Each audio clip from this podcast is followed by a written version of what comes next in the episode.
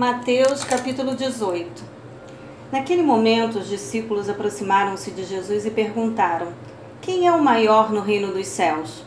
E Jesus, chamando uma criança, colocou-a no meio deles e disse: Com toda certeza vos afirmo que, se não vos converterdes e não vos tornardes como crianças, de modo algum entrareis no reino dos céus. Portanto, todo aquele que se tornar humilde como esta criança, esse é o maior no reino dos céus. E quem recebe uma destas crianças em meu nome, a mim me recebe. Entretanto, se alguém fizer tropeçar um destes pequeninos que creem em mim, melhor lhe seria amarrar uma pedra de moinho no pescoço e se afogar nas profundezas do mar. Ai do mundo por causa das suas ciladas. É inevitável que tais ofensas ocorram, mas infeliz da pessoa por meio da qual elas acontecem. Sendo assim, se a tua mão ou o teu pé te fizerem cair em pecado, corta-os e lança-os fora de ti, pois melhor é entrares na vida mutilado ou aleijado do que tendo as duas mãos ou os dois pés seres atirado no fogo eterno. Se um dos teus olhos te faz pecar, arranca-o e lança-o fora de ti pois melhor é entrares na vida com um olho só do que tendo os dois seres lançado no fogo do inferno. Tende todo cuidado para que não desprezeis a qualquer destes pequeninos, pois eu vos asseguro que seus anjos nos céus veem continuamente a face de meu Pai celestial. Porque o Filho do homem veio para salvar o que se havia perdido.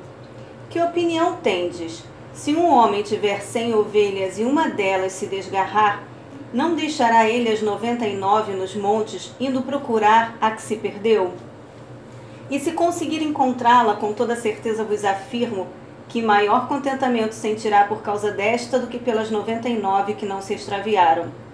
Da mesma maneira, vosso Pai que está nos céus não deseja que qualquer desses pequeninos se perca. Se teu irmão pecar contra ti, vai e, em particular com ele, conversem sobre a falta que cometeu se ele te der ouvidos, ganhaste a teu irmão.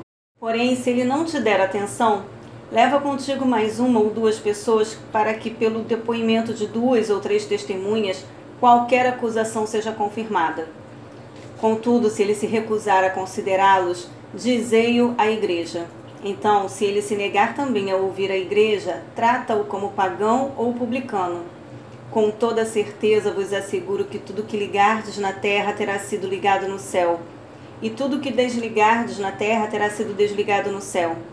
Uma vez mais vos asseguro que se dois dentre vós concordarem na terra em qualquer assunto sobre o qual pedirem, isso lhes será feito por meu Pai que está nos céus. Porquanto, onde se reunirem dois ou três em meu nome, ali eu estarei no meio deles. Então Pedro chegou perto de Jesus e lhe perguntou: Senhor, até quantas vezes meu irmão pecará contra mim que eu tenha de perdoá-lo? Até sete vezes? E Jesus lhe respondeu: Não te direi até sete vezes, mas sim até setenta vezes sete.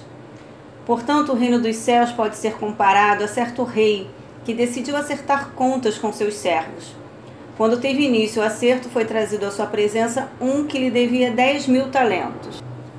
Porém, não tendo o devedor como saudar tal importância, ordenou seu senhor que fosse vendido ele, sua mulher, seus filhos e tudo quanto possuía para que a dívida fosse paga.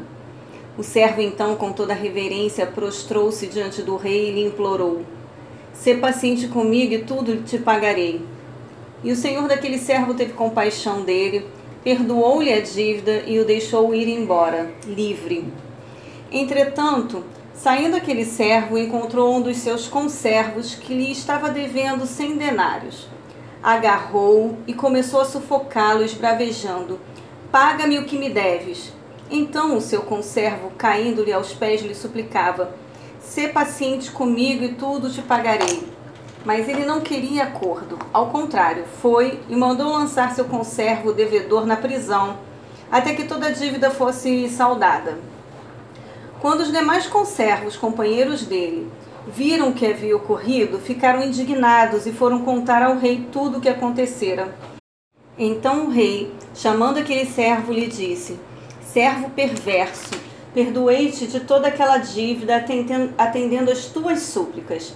Não devias tu, da mesma maneira, compadecer-te do teu conservo, assim como eu me compadeci de ti?